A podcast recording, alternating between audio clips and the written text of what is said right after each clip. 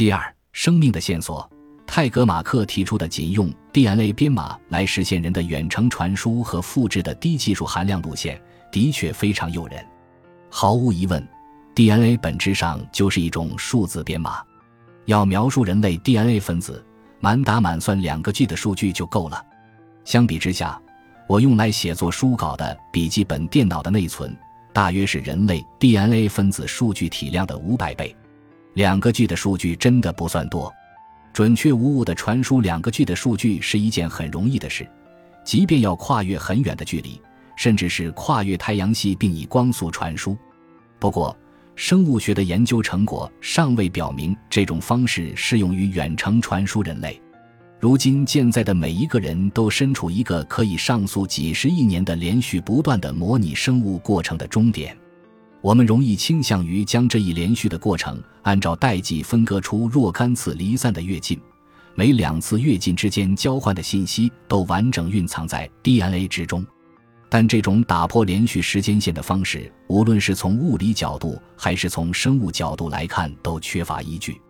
诚然，我是不同于我父母的独立认知个体，但构成我的大脑。我的身体和我的自我的生物过程可以不间断地追溯到现在这个我还不存在的四十亿年前。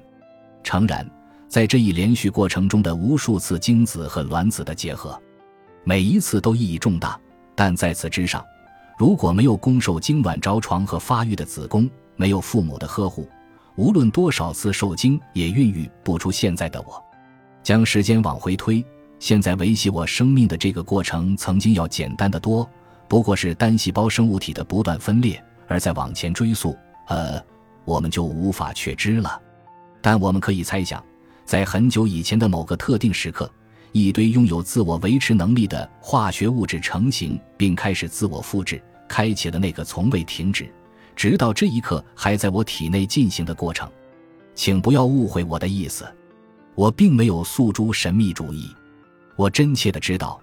单纯依靠物理过程和生理过程就可以合成人类，我怎么知道的？因为我就是这样诞生的。我之所以降生在这个世界上，并不是遵照了某个神秘神奇的旨意，而是纯粹的物理过程和生理过程的结果。我在，故我可以被合成，但这并不意味着我只需两个 G 的数据就能被合成。四十亿年的漫长进化才造就了今日之我。只要有了合适的科技，相信这个过程可以被大大缩短。但即便如此，恐怕区区两个 G 的数据还是远远不够。长达四十亿年持续不断的生物线索，究竟蕴含着多少信息？除 DNA 之外，环境因素对我究竟有多大的影响？这些辅助信息中有多少对创造一个人来说必不可少？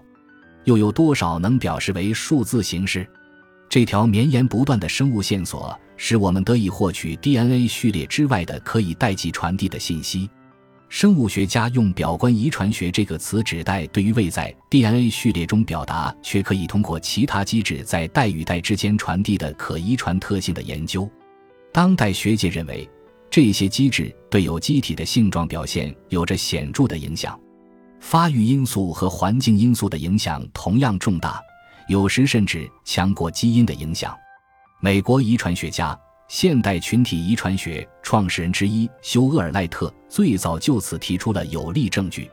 二十世纪初期，当时正在美国农业部工作的赖特尝试培育出一批毛色统一为白色或彩色的豚鼠。他发现，即便是经过集中的近亲交配，实验种群中各只豚鼠的毛色仍然差异巨大，这与经典的孟德尔遗传理论的预测相悖。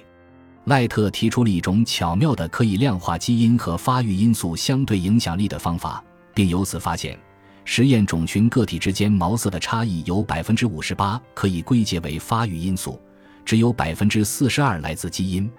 这项开创性的成果不仅极大影响了我们对遗传的理解。也显著改变了我们建立因果关系模型的方式。就本章的内容而言，赖特的实验结论清楚地表明，遗传编码并不包含决定有机体性状的全部信息。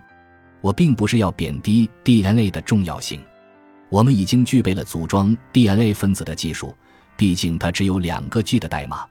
我们也有能力在 DNA 分子的基础上合成生命体。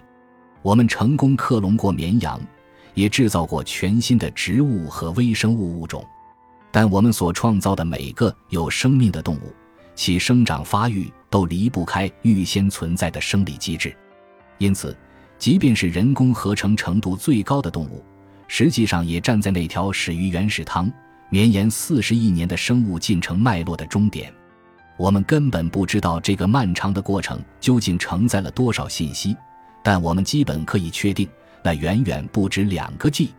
套用香农的理论，如果用比特或者字节来衡量，那么复制我所需的信息可能是无限的。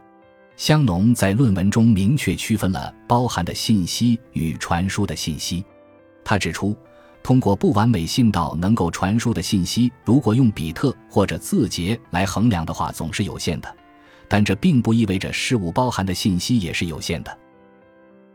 感谢您的收听，本集已经播讲完毕。喜欢请订阅专辑，关注主播主页，更多精彩内容等着你。